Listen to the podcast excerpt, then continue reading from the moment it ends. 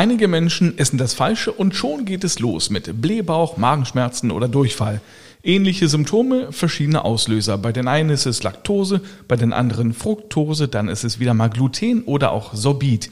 Wir sortieren heute das Ganze mal so ein bisschen ein. Kernig und gesund, der Gesundheitspodcast, präsentiert von apodiscounter.de. Einen wunderschönen guten Tag zu einer brandneuen Folge Kernig und Gesund. Ich bin Mario Derichert und habe jede Woche Experten und Fachärzte bei mir im Mikrofon, um über ein Gesundheitsthema zu sprechen. Heute ist es wieder Frau Dr. Kerstin Breitschwert, eine junge Gastroenterologin in Leipzig. Schönen guten Tag. Guten Tag, Herr Richard. Schön, dass Sie wieder mit dabei sind. Wir reden heute mal über Nahrungsmittelunverträglichkeiten. Was ist denn der Unterschied zwischen Unverträglichkeiten und Allergien bei bestimmten Lebensmitteln? Bei Allergien ist es so, dass der Körper an sich körpereigenes Gewebe als fremd erkennt und dadurch entsprechende Symptome auch macht. Meistens ist bei Allergien auch ein Hautausschlag dabei. Es kommt zur Luftnot teilweise, zu richtig allergischen Schock schlimmstenfalls, aber auch zu diesen Magen-Darm-Beschwerden. Die Nahrungsmittelallergie ist bei Kindern bei bis zu fünf Prozent vorhanden, bei den Erwachsenen deutlich weniger. Genau andersrum ist es bei Unverträglichkeiten. Kinder haben sehr selten Unverträglichkeiten, Erwachsene dafür bis zu 45 Prozent. Bei Unverträglichkeiten ist es so, dass die Menge an sonst verträglichen Stoffen für den Körper überschritten wird und dadurch eine veränderte Verdauung stattfindet. Und es entsteht ein Blähbauch durch die Gasproduktion der Bakterien. Wir konzentrieren uns heute also mal auf die Unverträglichkeiten und da nehmen wir uns mal die vier bis fünf größten Bauchschmerzenmacher vor und beginnen mal mit der Milchzuckerunverträglichkeit, auch bekannt als Laktoseintoleranz. Wie viele Menschen sind denn davon betroffen? Ganz unterschiedlich. Und zwar ist es so, dass wirklich in China, die asiatische Bevölkerung an sich, bis zu 100 Prozent eine Laktoseintoleranz hat. Auch Schwarzafrikaner 80 bis 100 Prozent. Bei den Nordeuropäern, also wo wir jetzt dazugehören, bis zu 5, maximal 15 Prozent. Was ist die Ursache dafür, dass man sowas überhaupt bekommt? Die Ursache ist ein Laktasemangel. Das ist das Enzym, das den Milchzucker spaltet. Aber Kinder können ja ganz normal Milch trinken. Bei Erwachsenen tritt es dann häufiger auf, das Problem. Das ist physiologisch. Und zwar ernähren sich die Kinder ja ausschließlich durch die Milch. Was sind die typischen Symptome bei einer Laktoseintoleranz? Die typischen Symptome bei Laktoseintoleranz sind vor allem die Blähungen, Bauchschmerzen auch, oft Durchfall, wobei die Menge der Laktose, der zu sich genommenen Laktose, auch abhängig davon ist, welche Symptome entstehen. Viele Menschen tolerieren kleinste Mengen ohne Probleme, auch bei einer Laktoseintoleranz und bei größeren Mengen kommt es zu den genannten Symptomen. Ja, dem kann ich auch nur zustimmen. Also ich habe es leider auch. Äh, ich vertrage zum Beispiel kein Glas Milch, aber Käse geht zum Beispiel immer. Da kommt es also auf die Menge drauf an. Es kommt zum einen auf die Menge drauf an. Käse wird an sich ganz gut vertragen, weil es ein vergorenes Lebensmittel ist. Die frische Milch, genau wie bei Ihnen die Probleme an sich, aber auch Frischkäse, Sahneprodukte werden eher schlechter vertragen. Wie stellen Sie die Diagnose? Die Diagnose kann der Patient auch im Selbsttest stellen, indem er sich wirklich eine Woche laktosefrei ernährt, schaut, wie es ihm dabei geht und eine Woche wirklich hochkonzentriert mit laktosehaltigen Produkten ernährt. Dann wird er gleich merken, ob er die Probleme hat. Möchte er das nicht versuchen, können wir auch gerne einen H2-Atemtest machen. Bedeutet, der Patient bekommt Laktose, den Zucker, hochkonzentriert zu trinken und dann wird in der Ausatemluft in bestimmten Zeiten gemessen, wie die Laktose verstoffwechselt wird. Und diese Werte zeigen uns dann an, in welche Richtung es geht, wobei die Patienten meist auch schon Symptome während des Tests angeben. Was kann man machen, außer Milchprodukte weglassen? Idealerweise, wie Sie sagen, Milchprodukte weglassen oder auf laktosefreie Produkte umstellen. Auf dem heutigen Markt gibt es unglaublich viele verschiedene Milchsorten, Mandelmilch, Hafermilch, Dinkelmilch, unglaublich viel. Das kann alles gut vertragen werden. Oder eben zu Mahlzeiten, wenn man zum Beispiel im Restaurant ist oder irgendwo eingeladen ist, einfach die Laktase zu sich nehmen. Eben das Enzym, das den Milchzucker spaltet. Das ist quasi so ein kleines Pillchen. Es ist eine kleine Tablette, die zum Essen zu sich genommen wird. Auch mit keinen Nebenwirkungen verbunden, weil es einfach für den akuten Prozess die Spaltung macht. Warum schmeckt denn eigentlich die laktosefreie Milch so süßlich? Weil die Laktase bereits in der laktosefreien Milch aufgespalten ist. Können Unverträglichkeiten irgendwann mal wieder verschwinden oder muss man damit ein Leben lang leben? Die Laktoseintoleranz, die wird eher nicht verschwinden. Aber zum Beispiel bei Sorbitintoleranz hat man beobachtet, dass wenn man sehr viele Antibiotika auch eingenommen hat, einfach eine veränderte Darmflora sich entwickelt und dort auch vermehrt eben Sorbitintoleranz entsteht. Warum das so ist, ist bis jetzt nicht erwiesen.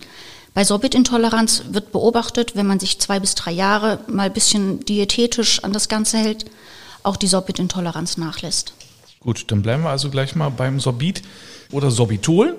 Ist aber im Prinzip genau das Gleiche. Sorbitol deswegen, weil es ein Zuckeralkohol ist. Deswegen das Sorbitol. Und das findet man, habe ich zumindest so den Eindruck, äh, sehr häufig äh, in Diätprodukten oder zum Beispiel auch äh, in Kaugummis. In Kaugummis, aber auch in Zahnpasta wird von Patienten ganz oft angegeben, darf ich denn noch weiter Zähne putzen? Ja, bitte. Sie sollen einfach die Zahnpasta nicht schlucken. Das Spülen an sich ist gar kein Problem.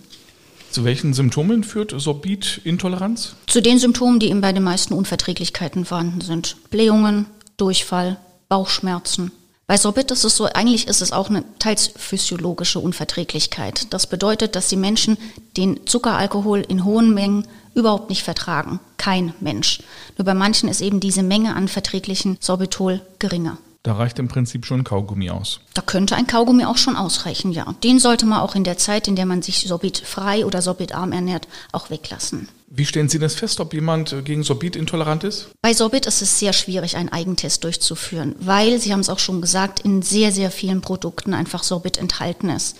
Vor allem in Fertigprodukten auch. Jede Art von Fertigprodukte enthält auch als Zusatzstoff möglicherweise Sorbit. Das kann man selbst gar nicht wirklich weglassen.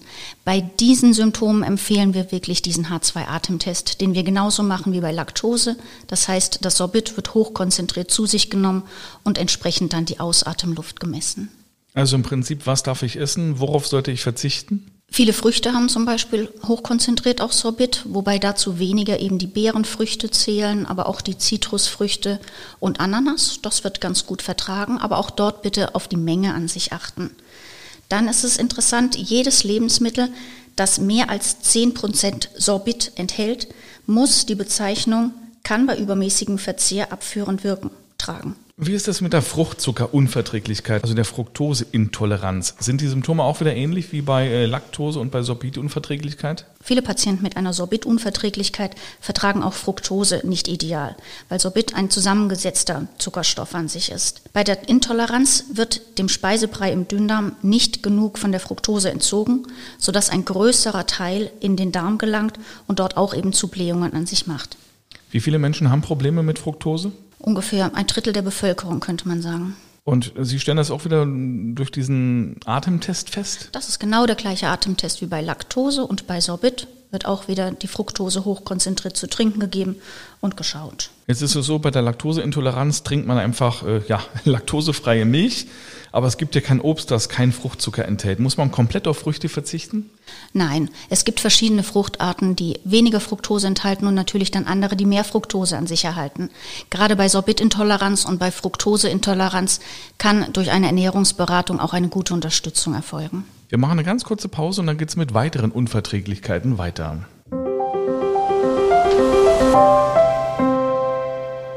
Werbung Heute habe ich wieder die tolle Rabattaktion von apodiscounter.de. Und zwar gibt es einen Rabattcode. Sie können sich also in aller Ruhe in der Online-Apotheke umschauen und genau das, was Sie brauchen, in den virtuellen Warenkorb legen. Egal ob es Nahrungsergänzungsmittel, FFP2-Masken, Desinfektionsmittel, Arzneimittel oder Beauty-Produkte sind. Und dann, wenn der Warenkorb mindestens 30 Euro erreicht hat, bekommen Sie 10 Euro Rabatt. Kurzum, für 30 Euro einkaufen, aber nur 20 zahlen. Dazu müssen Sie einfach nur den Rabattcode Kernig10 Kennzeichen an der Kasse eintippen, alles zusammengeschrieben und schon haben Sie 10 Euro gespart. Am besten gleich mal reinklicken auf apodiscounter.de. Wir reden heute bei Kernig und Gesund über Unverträglichkeiten, hatten unter anderem schon Fructoseintoleranz, Laktoseintoleranz und Sorbit am Wickel. Jetzt geht es mal um eine Sache, die häufig auch belächelt wird, und zwar die Glutenunverträglichkeit.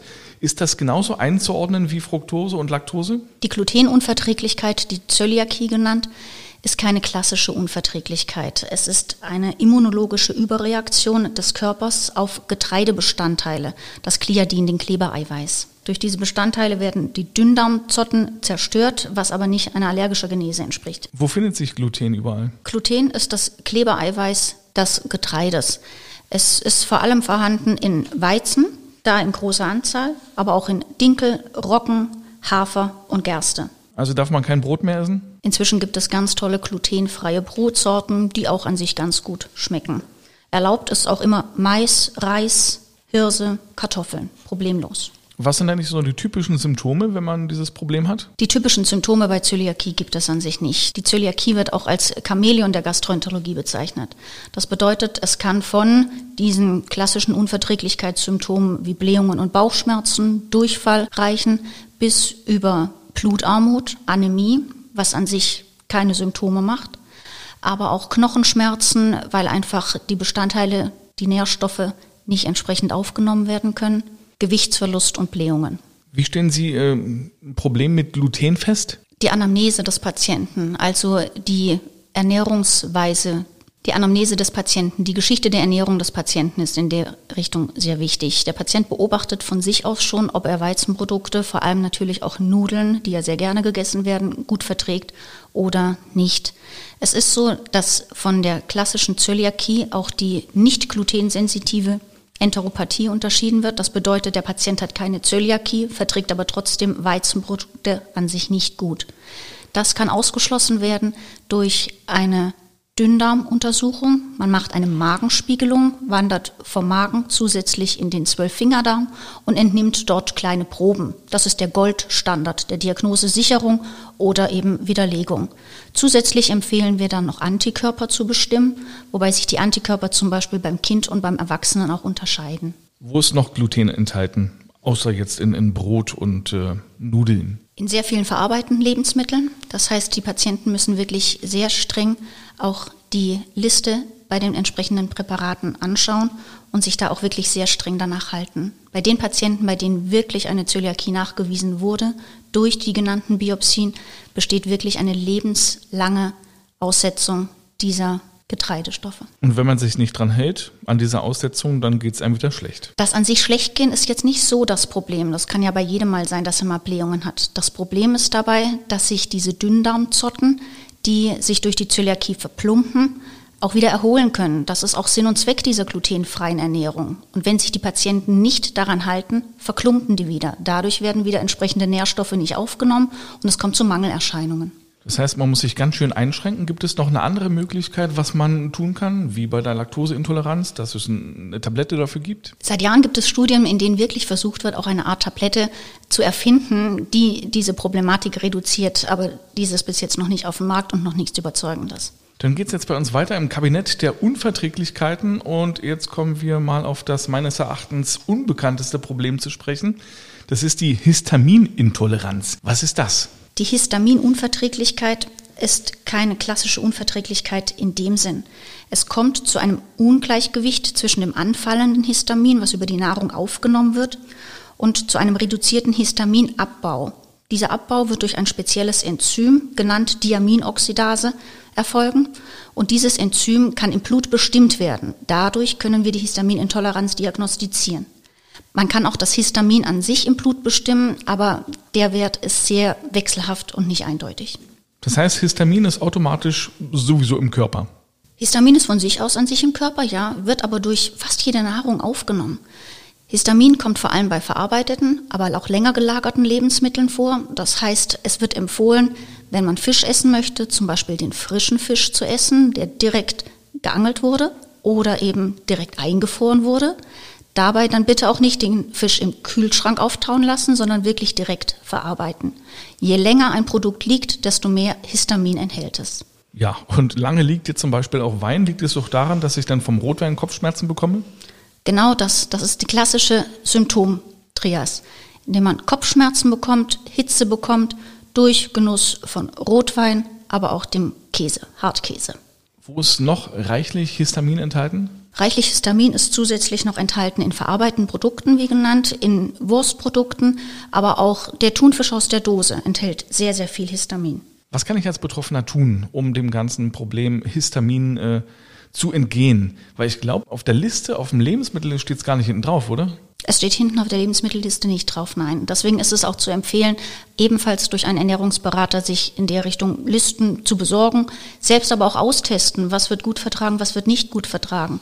Alternativ gibt es auch noch die Antihistaminika bekannt, bei Heuschnupfen zum Beispiel. Wie jetzt Heuschnupfen? Das verstehe ich nicht. Bei Heuschnupfen wird Histamin aus dem Körper ausgeschüttet und dadurch mit den Antihistaminika, die man bei Heuschnupfen nimmt, dieses Histamin gebunden. Und das kann auch versucht werden, bei einer Histaminintoleranz zu nehmen.